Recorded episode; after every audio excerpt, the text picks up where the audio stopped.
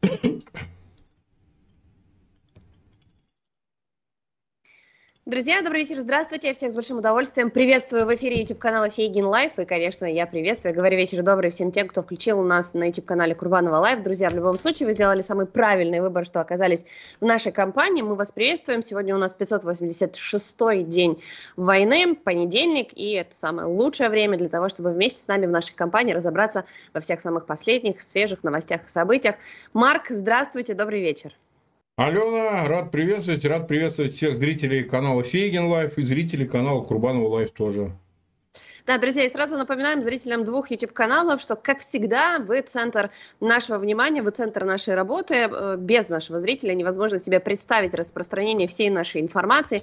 Мы, конечно, работаем над тем, чтобы увеличивать нашу аудиторию, поэтому не забывайте, что для нас крайне важно, чтобы вы не забыли оставить свой лайк для поддержки нашей трансляции. Ну и, конечно, для нас очень будет важно и ценно, если вы останетесь вместе с нами и подпишитесь на YouTube-канал Фейгин Live и Курбанова Live, тем более, что только с нами, судя по всему, вы узнаете о том, Э, готовится ли апокалипсис. Мне кажется, Марк, сегодня, наверное, одна из самых э, громких новостей, это то, что россияне в 14 раз, если не ошибаюсь, э, готовятся к испытанию экспериментальной крылатой ракеты, летающий Чернобыль, ее еще иногда называют, такая себе буревестник.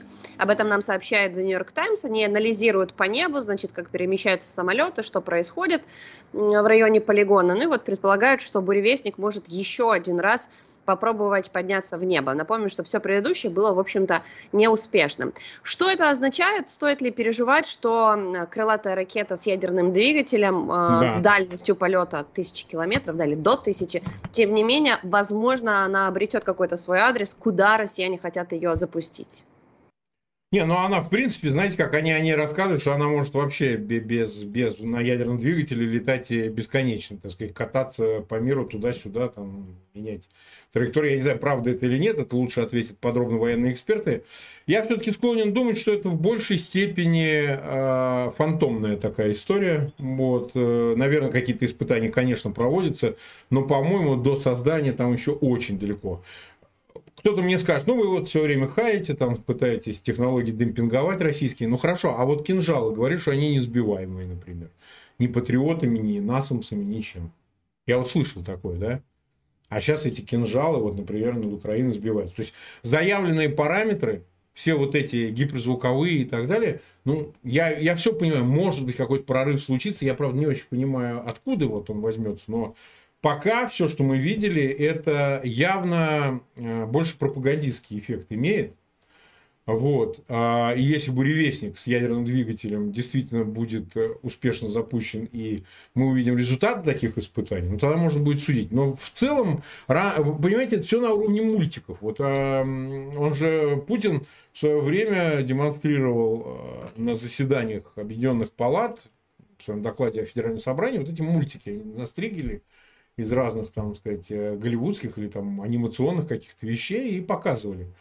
Э, да, она Сама летела в Америку, да? Они же показывали, да. рисовали В Майами же врезалась или куда-то там, во Флориду, по-моему, они воткнули ее и так далее. Но я просто к тому это все говорю, что вот все, что заявлялось до сегодняшнего дня, оно э, заявленным параметрам никогда не соответствовало. Почему в этот раз все должно получиться и мы столкнемся с реальной проблемой того, что значит, Россия создаст какое-то новое изделие ракетное с ядерным двигателем, которое опередит аналоги или там, улучшит параметры собственные для того, чтобы обеспечить какой-то такой сверхрезультат. Я в это не верю, я считаю, что это все пока пропагандистская история. Э, значит ли это, что это приближает там ядерный, как вы говорите, апокалипсис? Слушайте, ну, их слова могут приближать его, потому что риторика это выдержана, но, правда, людей несерьезных, мы это уже обсуждали, что Медведев, что ряд других, она выдержана ничуть не хуже, чем, как если бы ракета «Буревестник» уже полетела на Вашингтон, понимаете? То есть, эти люди ходят по грани в принципе. Поэтому ничего не меняет отсутствие или наличие вот такой ракеты с точки зрения угроз. То есть сама психология этих людей, она в принципе такое допускает. Само сам, ощущение, вот само ощущение, а вот можно вот а, прибегнуть к использованию ядерного оружия, ну так они же об этом говорят. Другое дело, что те, кто принимает решение, сам Путин и его окружение, они этого все равно боятся. Они знают об ответных действиях. И они, так сказать, сами через западные СМИ пропагандируют, проталкивают тезис о том, что Америка не ответит. Я вот в этом совсем не убежден. Вообще не убежден, что вот они уби... что а, действительно Соединенные Штаты, Объединенный Запад ничем не ответят, если будет применено ядерное оружие, даже если оно будет применено в отношении Украины, не ядерной страны. Поэтому я бы поостерегся сейчас давать прогнозы относительно успешности запуска этих буревестников. Вот, потому что мы уже подобное видели, у них он на Луну недавно высаживался спутник, понимаете? Может такой же результат быть. А американская пресса, она, я вам скажу так, по советским годам. Вы знаете, почему а, преувеличивалась степень потенциала военного советского? А очень очень просто. Тогда машинка больше, военная. Больше денег себе тогда Де... на свои, на свою защиту. Конечно, конечно. И поэтому вы знаете, что а, значит, американские СМИ показывали значит, вот эти муляжи, которые таскали по советским площадям на парадах. И говорили, вы видите советскую угрозу, ё-моё, ну нужно что-то делать. И, конечно, все эти Локхиды и все остальные получали несметные, так сказать, подряды, бюджетные вливания, ассигнования, э, потому что там же система не государственных предприятий, в тех же Соединенных Штатах, ну и в Европе частично. Это частные подрядчики, которые максимизируют прибыль.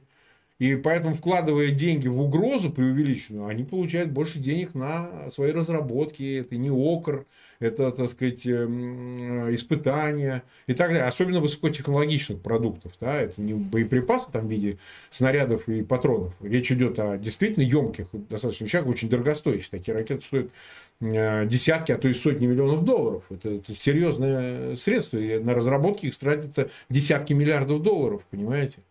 Ровно так же я расцениваю эти американские публикации, которым очень выгодно раз за разом, ну, возможно, так сказать, это и достоверная частичная информация, но вот подача ее, вот это сопровождаемое улюлюканье, риторика, запугивание, оно явно связано с интересами крупных корпораций. Ну, а лоббизм в Америке официально разрешен, так что какие проблемы. Да, они ведь не скрывают, что они на этом действительно хорошо зарабатывают, но вы вспомнили, что в свое время считался э, кинжал неуязвимым, такое, в общем, да. А, ракета, которую невозможно перехватить до тех пор, пока... Алена, они сами говорили об этом, Алена. Да, конечно. Mm.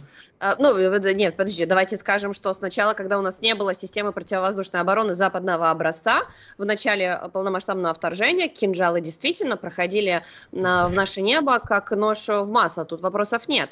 Но сейчас у нас есть. И почему я об этом вспомнила? Потому что буквально на днях публиковали, что, оказывается, в книге истории, которую э, выдающийся писатель и историк Мединский выдал, не один, конечно, mm-hmm. они показали систему, они описывают системы противовоздушной обороны России, но используют там характеристики и картинки Патриот. Я, я не очень Все понимаю, а, а, а что, панцирь нельзя было нарисовать, им уже не гордятся, почему надо было американские образцы показывать?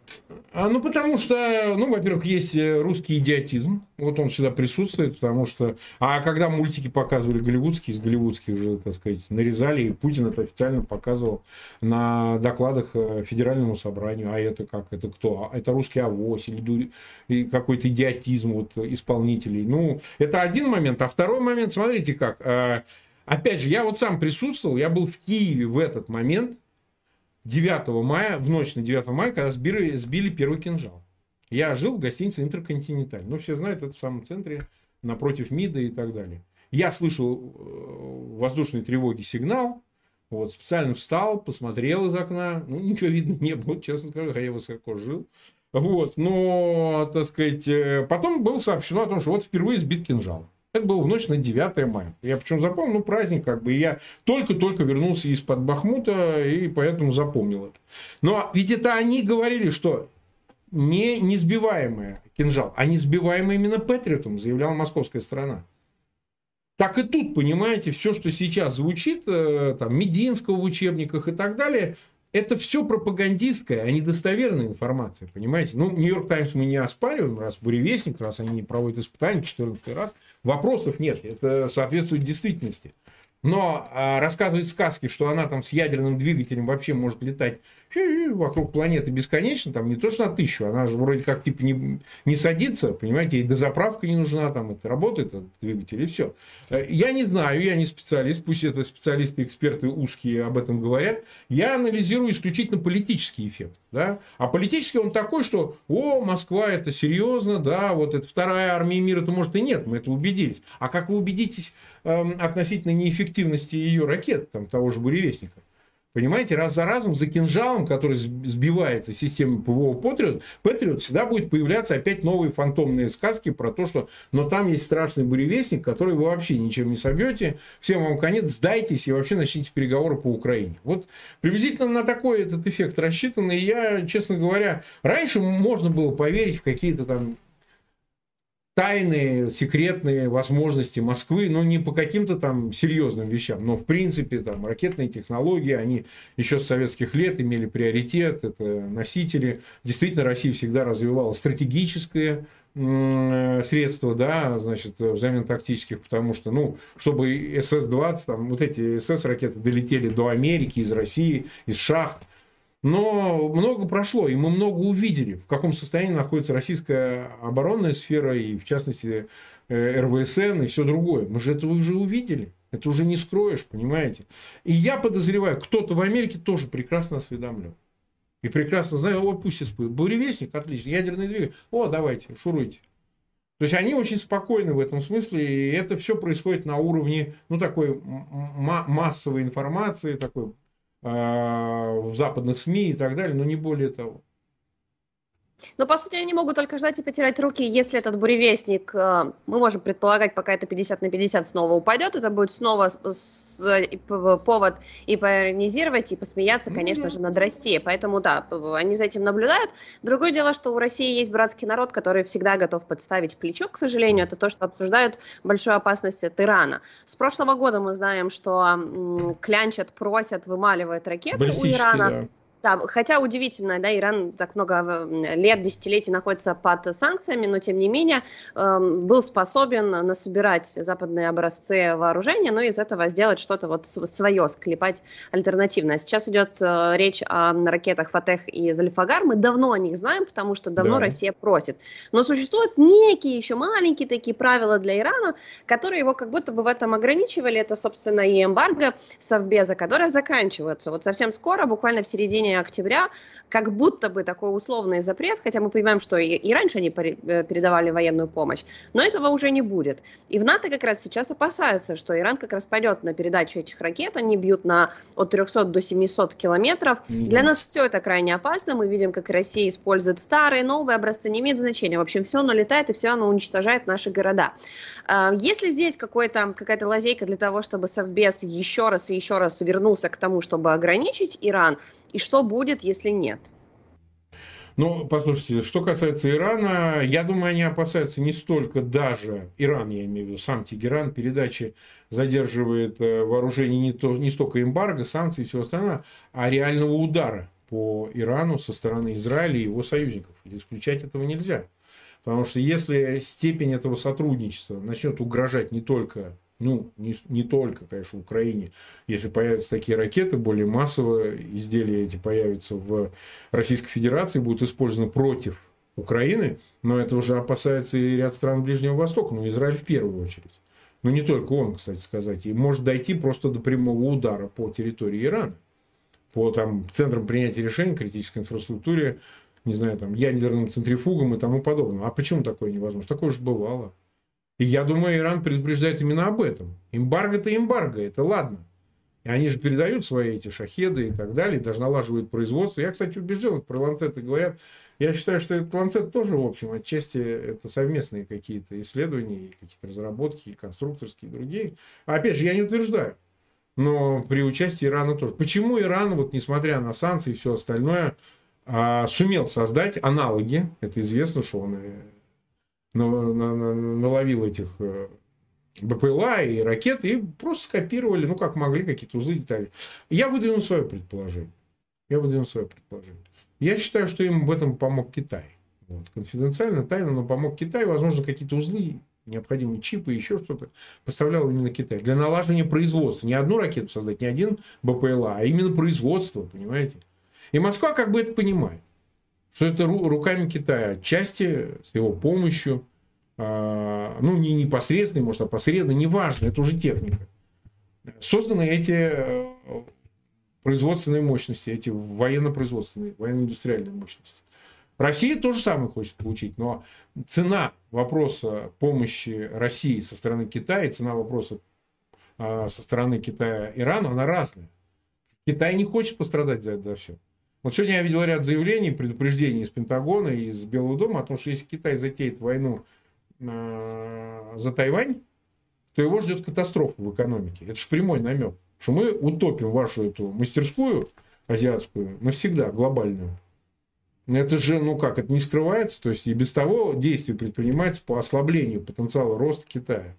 А здесь просто ведут э, меры, которые, в общем, полутора миллиона, миллиардное население, которое, слушайте, ну его надо кормить, оно должно быть, э, работать, оно должно иметь жилье, кров. В конце концов, день рис есть и палочки нужны. Ну, для полутора миллиардного Китая, известного историей э, своих гражданских войн, он чемпион по количеству гражданских войн за свою историю.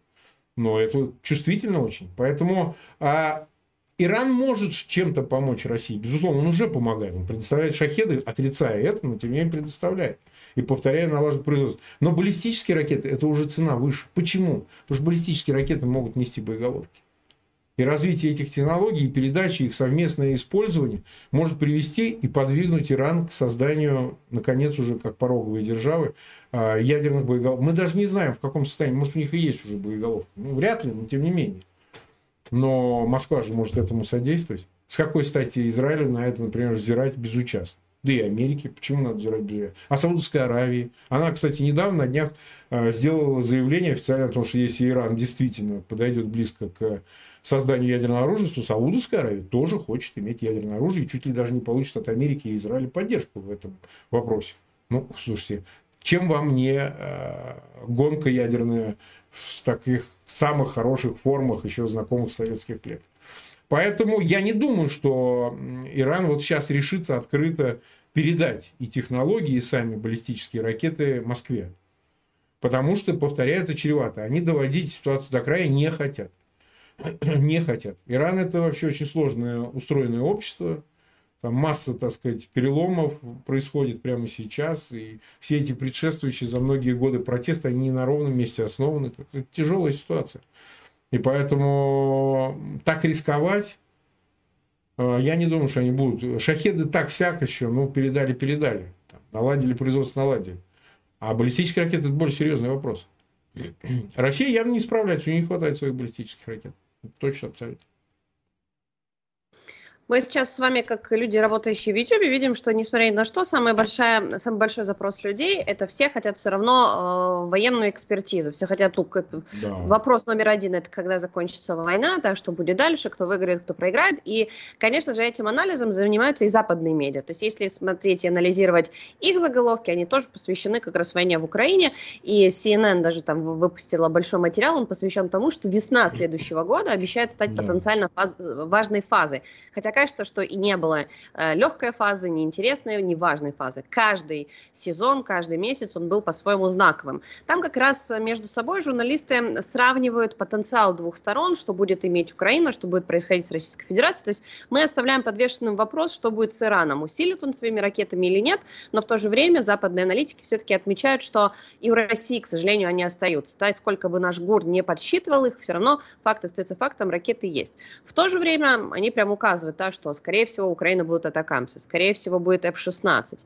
Эм, производство, которое запускается как на территории Украины, так и на территории Российской Федерации, подготовка военных. То есть все это, ну, плюс-минус какие-то зеркальные действия идут. Ну и, конечно, никто пока не может сказать, у кого будет больше преимуществ.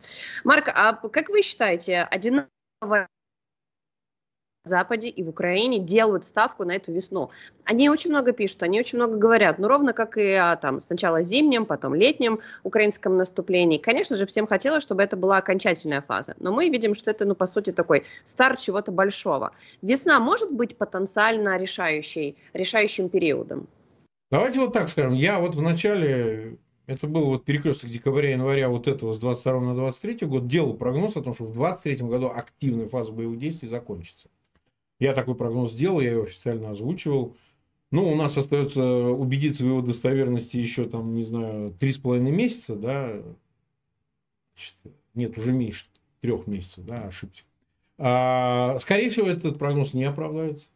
Не оправдается. Почему? Потому что в январе, когда мы обсуждали, что есть шанс закончить войну, активную боевую фазу а, в 23 году, ну, пусть там с доходом чуть-чуть на 24 год, мы исходили из того, что все, что обещано э, Украине, и это обсуждалось с начала года. Сначала леопарды, там, танки, Абрамсы и так далее. Но сразу же обсуждали. Вот я сколько слышу про эти атакамсы. Черт знает, сколько я слышу про эти атакамсы. Ладно, сейчас только принято решение об этих кассетных вариантах и так далее. Но ведь вопрос состоит в том, что если бы вот эти все F-16, Атакамсы, Таурусы и все остальное были переданы, ну хорошо, не в январе, хорошо, в марте, если бы они все были переданы в нужном объеме, э, в необходимом количестве, ну, достаточном, чтобы обеспечить э, ход контрнаступления на украинских вооруженных сил. Скажите, был бы шанс закончить до конца года? Я считаю, я не говорю, что он точно бы реализовался, но шанс бы был. Сейчас до конца года обсуждают, когда передадут. Вроде как принято решение. Про F-16 озвучено, про значит, Атакамс осторожно озвучено, через там давайте NBC, там то и все, скажем, что на встрече обсуждалось. Но тем не менее. Ну, погодите, как я говорю, в аппарате принято говорить, от на тебе да вот тебе большое расстояние. Давайте вы уж передадите, и тогда можно будет судить. Сейчас уже действительно стоит речь вести о весне. Потому что если а, зимой, опять же, никто не говорит о том, что весной не будет э, боевых действий, контрнаступлений, его продолжение, вроде как говорят о том, что на октябрь, тоже уже октябрь начался, готовится какая-то очередная фаза. Но опять же, можно по этому поводу сколько угодно рассуждать, она, что за фаза, как быстро будет протекать, и, и что будет избрано основным направлением, продолжится ли просто на юге вот это движение там, в сторону Такмака и так далее, или же какая-то будет попытка форсирования ситуации на левом берегу Днепра. Мы не беремся судить, это знает там пара человек. Но э, я бы сказал, что весной действительно следует готовить уже новые контрнаступления с учетом получения вот этих всех средств. Ну, уже когда-то их же должны поставить, да? Но зимой, ну, явно уже F-16 не поставят. Они сказали в начале года. Это же не я сказал, это они сказали, американцы сказали. Об этом на разные лады повторили и в Киеве. Ну так погодите, рассуждать о эффективности контрнаступления можно будет только поняв, когда будут поставлены в полном объеме а, и обещанные средства, вот новые средства, диверсифицированные средства, но и то в тех количествах, которые необходимы, те средства, которые уже подставляются, боеприпасы, оружие и так далее. Потому что я знаю, что и там есть проблемы. Вы посмотрите, как лихорадит вот, и в связи с этой э, компромиссом достигнут по поводу шатдауна и пока исключением Э, соответствующих статей, э, хотя сейчас заверил и Байден, и все, что помощь не прекратится, и действительно там действительно есть варианты, как э, обойти вот это решение временное Конгресса, оно снова будет представлено, снова будет реализовываться. Есть там, там есть эти возможности, не все так трагично. Но с другой стороны, это все звучит под голоса о том, что, значит, раз в Украине там коррупция, неэффективное использование, еще что-то, то мы должны, значит, уменьшить помощь. Это звучат голоса критиков, голоса скептиков, голоса людей, которые, ну, возможно, даже и агентурным образом выполняют э, в интересах Москвы какую-то задачу публичную. Может быть. В такой обстановке говорить о том, что вот весной, как вы спрашиваете, Алена, может ли окончательно быть поставлена точка, сложно прогнозировать. Не, вы дайте все, и тогда уже спрашивайте. Но если вы не даете ничего, говорите, а что вот так это медленно идет контрнаступление? А вы самолеты дали для того, чтобы... Они скажут, а что мы должны? Ну, это же разные постановки вопроса. Должны, не должны, или же, значит, мы вам дали все, ребята, и дальше вы уже действуете. Потому что я несколько раз слышал от Пентагона в течение вот даже последних полугода, пока значит, готовилось, начиналось контрнаступление на юге, особенно там, частично на востоке, мы дали все. А что все-то? Что все вы дали? Вы дали то, что уже было обещано в прошлом году. Ну, танки, бронетехнику. Нужно, не нужно объявить. Но ни дальнобойных ракет, ни ни, собственно говоря, самолетов. Да, никто не предоставит. Самолеты нужны. Что там говорить? F-16 это шикарная машина. Ну, она, конечно, не 35-я. Но вы дайте ее, чтобы спрашивать, а что у вас как-то не очень все идет. Поэтому я считаю, что говорить о том, что весеннее контрнаступление будет последним окончательным и успешным, я вот теперь не взялся такой прогноз давать не взялся, потому что, возможно, это и дальше растянется. Вот некоторые с фронта, те люди, с которыми я общаюсь, они говорят, ну, так вообще на фронте с украинской стороны поговаривают, что два года это еще протянется. И все это печально звучит, я сразу говорю, печально звучит. Причем это люди, ну как, которые между собой все это обсуждают, как бы смотрят, то да все, пятое, десятое. Если на такое закладываются люди военные из окопов, то ну, Слушайте, ну, наверное, у них какая-то там есть э, представление, какое-то наблюдение по, на этот счет. Но это было бы печально. Но я еще раз хочу подчеркнуть, что это будет происходить только в том случае, если в нужном объеме средства не будут переданы для обеспечения будь то текущего, будь то весеннего контрнаступления. Разговорами обещаниями, посулами военной задачи не обеспечишь. Э, вы правы, когда говорите особенно про военных.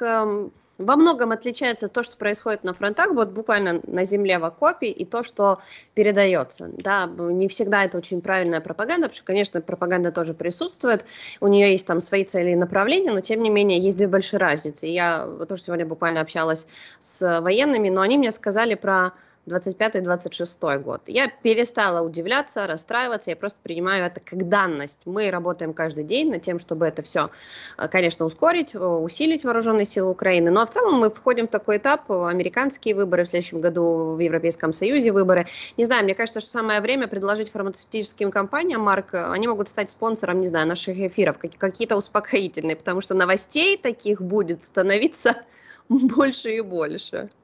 Но... Друзья, пишите, пишите да. в комментарии, да, приходите с хорошими предложениями.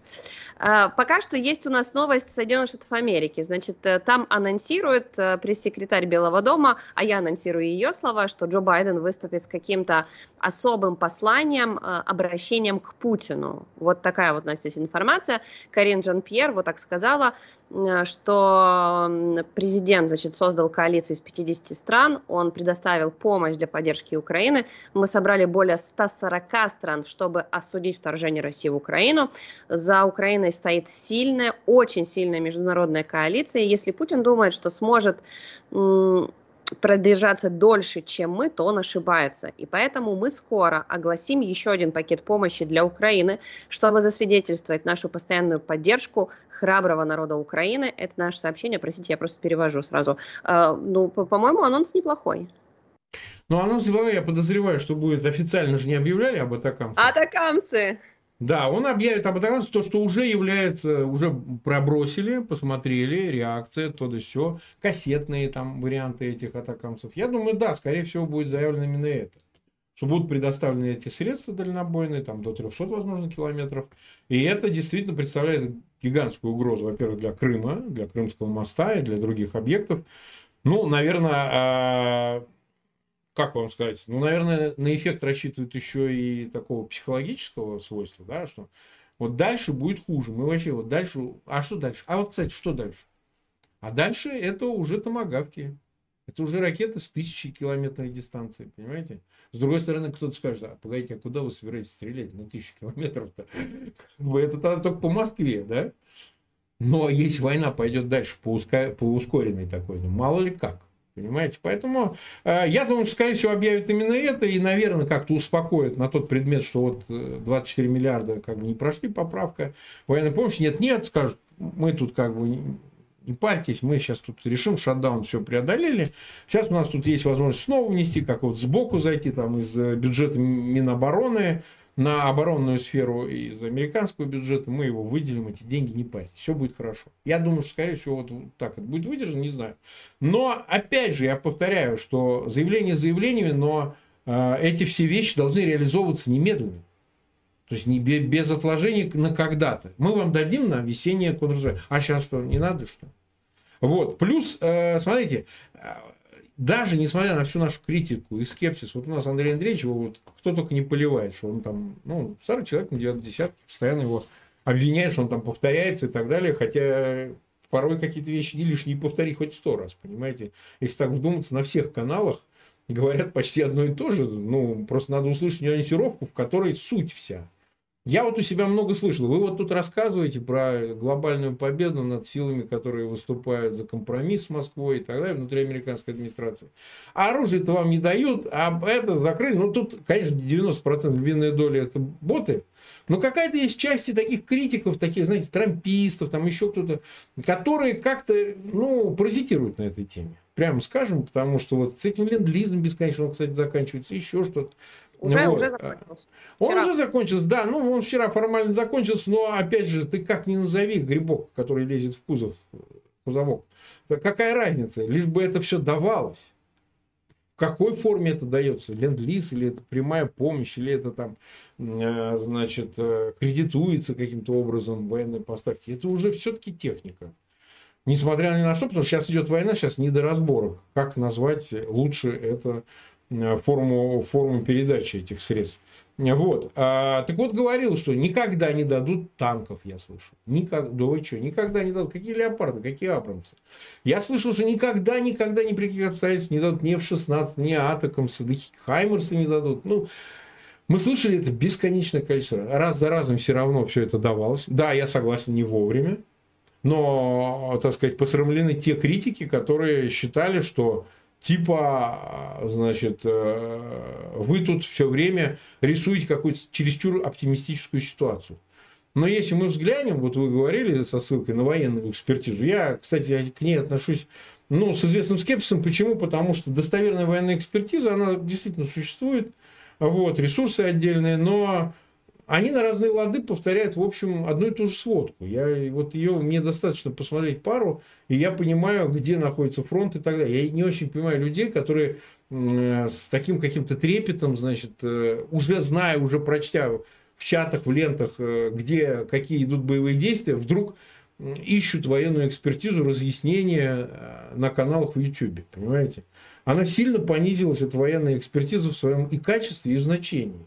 Потому что на самом деле повторяется, собственно, одно и то же.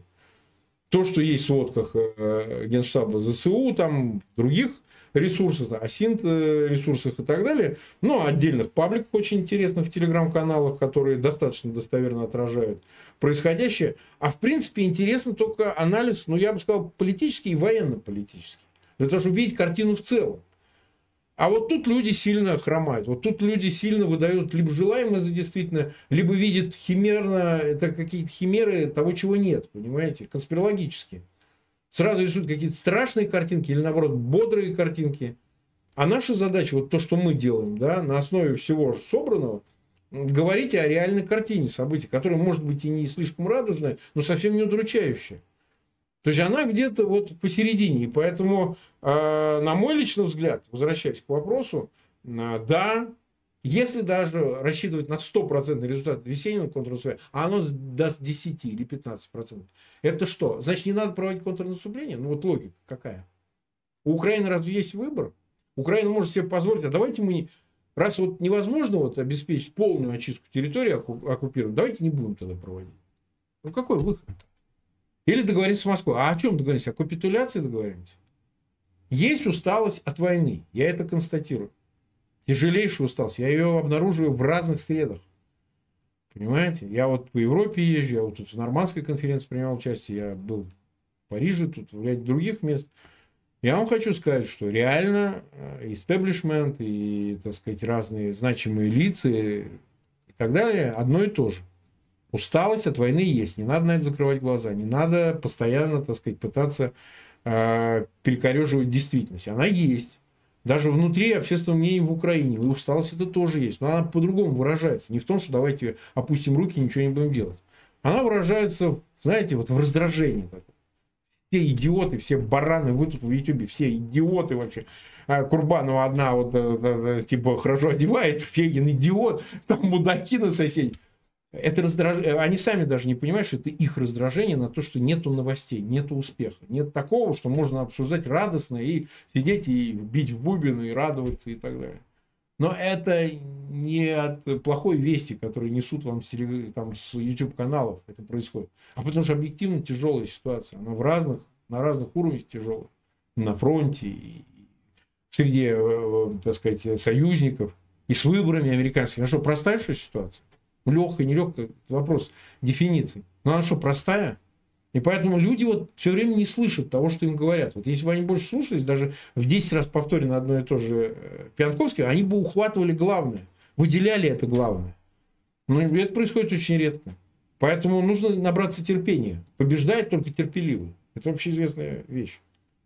Да, она прописная. Это о том, как первые в концлагерях ломались те, кто думали, что это все закончится быстро, вторые те, кто думали, да. что это навсегда, и третьи это те, кто продолжали жить. Самое и простое, и сложное одновременно, что можно сделать, это продолжать жить даже в войне. Война это тоже такая жизнь, и мы работаем над тем, Форма чтобы жизни, да. Не утешать, не успокаивать, а просто э, освещать картину дня, которая так или иначе, она все равно э, показывает, каким будет наше будущее. Друзья, не будьте как американцы, не откладывайте на потом, не забывайте оставлять лайк нам сейчас на YouTube-канале Фейгин Live, Курбанова Live, ну и, конечно, подписываться тоже обязательно, чтобы ничего не пропустить. Э, я бы сказала так, Марк, что с одной точки зрения, если продолжать тему войны, то погода на нашей стороне. Сейчас синоптики говорят, что у нас на месяц дольше лета, да, то есть раньше mm-hmm. Считалось, что в определенный момент фронт останавливается, и все, нет, вот природа нам подарила еще один месяц теплый как минимум. Но если смотреть на политику, то вот она как раз против нас, и не только американские выборы, а и разные американские деятели. Конечно же, Илон Маск, который так или иначе, он в нашей истории занимает особое место, вначале это исключительно со знаком плюс, сегодня его твиты э, или его иксы, что он там пишет в этой социальной сети X, э, бывшей Твиттер, она, конечно, бесконечно да. по нам проходит. Сегодня он выложил такой мем, абсолютно, я бы сказала, если там не было написано Илон Маск, можно было предположить, что это Дмитрий Медведев. Это, если, друзья, вы не видели, изображение президента Зеленского с подписью о том, что э, выражение лица твое, и там оно такое искаженное, как будто бы ты, сколько там, пять минут не просил миллиард долларов помощи. Фактически он высмеивает необходимость Украины, мы действительно в зависимости от военной, от финансовой помощи. И э, очень давно Илона Маска подозревают в заигрывании с кремлевским режимом, что он именно России симпатизирует. Меня всегда удивляет, ну окей, не по рождению, но он все-таки американец, и Россия да. выступает против США. В общем, что стоит за этими его мемами и кому он пытается подыгрывать? Ясно, что он там себя видит где-то в политике, но мне кажется, что он сразу навредил и Америке, и Украине. Ну, конечно, вот это вот его, вот это перелицованное под Зеленского, значит, мем с э, учеником, то ли там, каким-то... Студентом, да студентам, да. Ну, такой только мудак может опубликовать. Ну, так вот. Ну, Засрань. Вот мы, ну, ну, мы до такого не опускаем. Я даже не понимаю. То есть, это насколько как-то глупо, но не уровень Маска точно. Понимаете? То есть, ну, хорошо, он там где-то твиты выдавал, что ну, а что, вот референдум, давайте обсуждать, товарищи, еще что-нибудь. Ну, хорошо, ладно, тут какая-то критика. А, а как отвечать на это? То ли он э, накурился там, ганжубаса такой, а укурок, значит, видать, выдает, но я так это себе.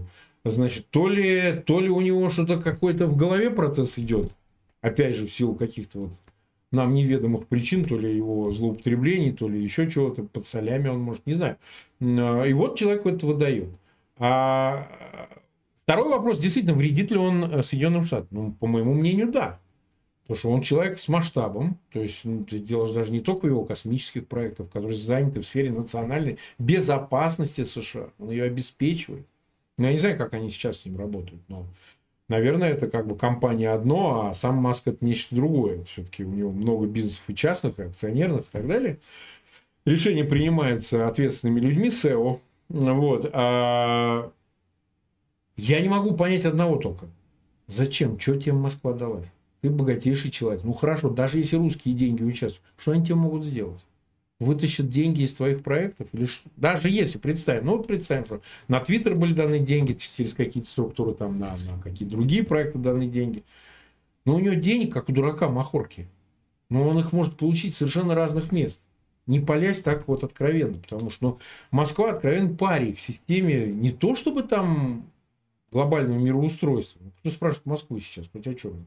О чем его спрашивают? А вот что думает Москва. Ну и с точки зрения чисто э, в какую сторону грести? Ну и что? Москва, она что, занята в глобальном мировом производстве, там, технологическом каком-то? Нет. Какова ее ценность?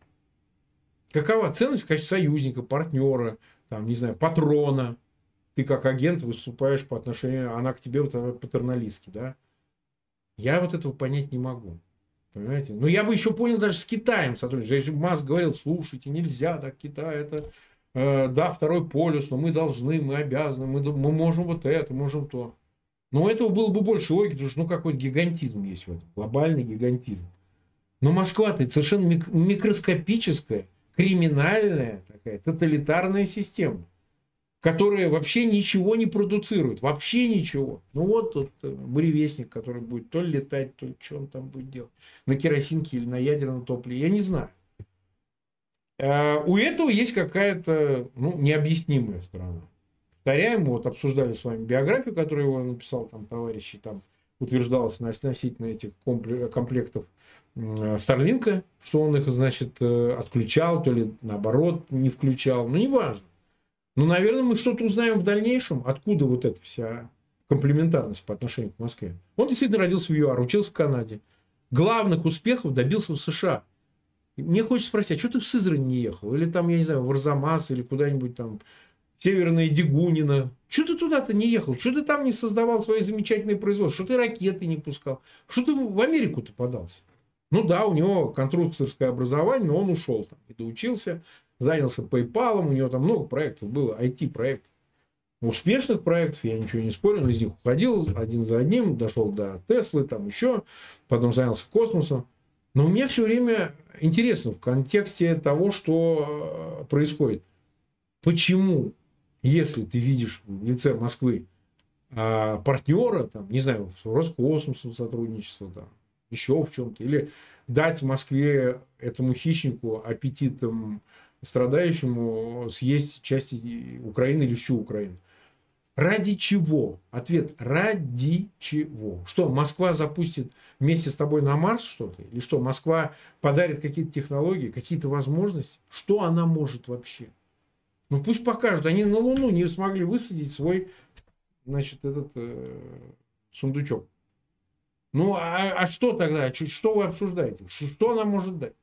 Поэтому здесь какая-то вещь необъяснимая, на мой взгляд. Его состояние, э, говорят, там под 200 миллиардов, понимаете? 200 ну, миллиардов долларов, ну, оцениваются активы Маска. Говорят, больше. Но это зависит от курсовой стоимости акций его активов там, компании. Ну, я тогда вообще не понимаю. Поэтому это элемент необъяснимый. То, что э, как техни, технически это можно обеспечить, ну, приблизительно понятно. Могут быть там вливания, у них достаточно сильное лобби у Кремля, Мильнеры всякие, которые в Америке живут и граждане США. Знаете, там всякие Усманов, которые вкладывали в Теслу, мало кто об этом знает. Они же скупали акции, там, инвестировали. Ну, потом что-то забирали, то ли не забирали. Вообще все тайно покрытое мраком. Было такое, на самом деле. И поизучайте в интернете, это все было, и об этом публиковали. А, если допустить, что действительно там есть отношения, и они материальные, да, материальные отношения, тогда это рано или поздно станет явно. Если же у него в голове что-то повреждено у Маска, да, он боится, как я один раз, первый раз продвигал теорию, что он верит, что он полетит на Марс, а тут какие-то проблемы на Земле, того и гляди, шарик расколется в результате термоядерной войны. Вот он пытается как-то успеть эту кочегарку не дать э, размотать, чтобы успеть отправить какие-то космические суда полет на Марс и создать некую новую платформу для жизни и так далее, какие-то станции там обитаемые. Я не знаю, это все космогонически звучит, но э, получается, что мы до конца объяснить это не можем. Потому что он упорный, понимаете? Вот если он один раз сказал, звякнул и замолчал. Слушай, ну он же упорный. Или упоротый. упоротый. Ну, упоротый тогда. Ну, а, а чё, зачем ты по 10 раз на дню? Зачем ты повторяешь одно? Ты повторяешь очевидную дурь. Так что я предлагаю просто его подождать, пока само все раскроется. Да, тут два варианта. Первый это действительно всегда будет деньги, а второй это осведомленность. Я предполагаю, что все-таки э, то, что ты смотришь, то, то, что ты читаешь, тебя и формирует. Можно смотреть русскую пропаганду, можно смотреть Fox News, можно смотреть наши эфиры, да, и от этого тоже у тебя будет э, формироваться какое-то мнение. Ну вот Илон Маск, он, значит, потребителя какой-то определенной информации. И он, к сожалению, не один, потому что теперь ему еще есть с кем поговорить и обсудить войну в Украине. Это новая фамилия, которую теперь в Украине уже хорошо 24 часа знают, как минимум, потому что в Словакии закончились выборы, и в преддверии этого мы, в принципе, знали, что антиукраинские, или, если хотите, пророссийские силы, они набирают большинство. Сейчас уже президент э, дал поручение сформировать коалицию, тем не менее, вот человек, который э, возглавляет э, партию, которая получила большинство, Роберт Фицо, он уже э, отметил со своими заявлениями. Мое любимое это то, что в Украине войну начали фашисты-украинцы, Да здравствует, мы давно этого не слышали, а никакие не россияне. То есть забудьте все, что вы знали, 24 февраля не российская эм, армия переходила наши границы с разных направлений, а вот те самые фашисты-украинцы. На чем только не ясно, но это такое. В общем, и тут история даже не э, в самом Роберто Фице, не в том, что, что он заявляет, что больше никакой помощи не будет в Словакии, насколько мы предполагаем, все-таки все, что они могли, они уже передали Украине. Угу. Тут аналитики отмечают, что, э, во-первых, есть опасность того, что появится второй Орбан, да, мы понимаем, что они будут э, стопорить и останавливать всю помощь для Украины. А второе, что с появлением такого Фицо и там, других сил, которые будут вместе с ним, это будет старт антиукраинских настроений в Европе. Есть ли они там? Конечно, есть. Молчат ли они? Да, молчат, ну потому что есть вот тренд. Мы все поддерживаем. Украину. А когда кто-то говорит, то к нему проще присоединиться. Это Орбан достаточно маргинализирован даже в Европейском Союзе. И вот как раз сейчас для нас вопрос номер один, насколько прецедент Словакии может потом распространиться как вирус, да, как бактерия, которая разнесется по Европе. А вы знаете, Словакия все-таки маленькая масштабом страна. Это все-таки даже не Венгрия. И, и масштаб ее влияния и всего остального ниже даже. Ниже даже. Хотя, несмотря на это, это все неприятно, потому что когда вообще где-то приходят промосковские силы, выглядит очень все сомнительно. То ли это действительно присутствие каких-то денег, помощи, какого-то там влияния Москвы, а я этого не исключаю, кстати. Вообще не исключаю, потому что, ну, они не такое еще делают, они в американские выборы вмешиваются, что бы им в словацкие не вмешаться.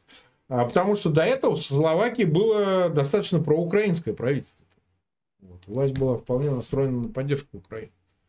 Ну и потом, ладно бы, звучала бы риторика в стиле «мы устали от войны». Но мы любим Украину, но мы уже устали, у нас больше ничего нет, мы не можем, мы хотим конца.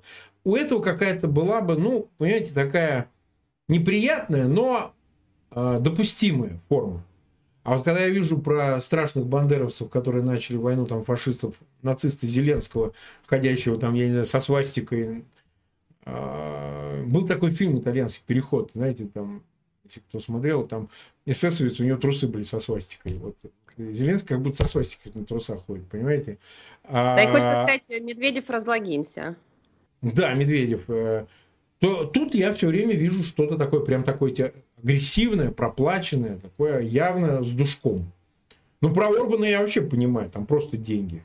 Там просто ничего, там просто он вовлечен в бизнес э, газовый уже долгие годы. Помните историю с Могилевичем, Укр, э, Росгаз, это Росукргаз, как он там.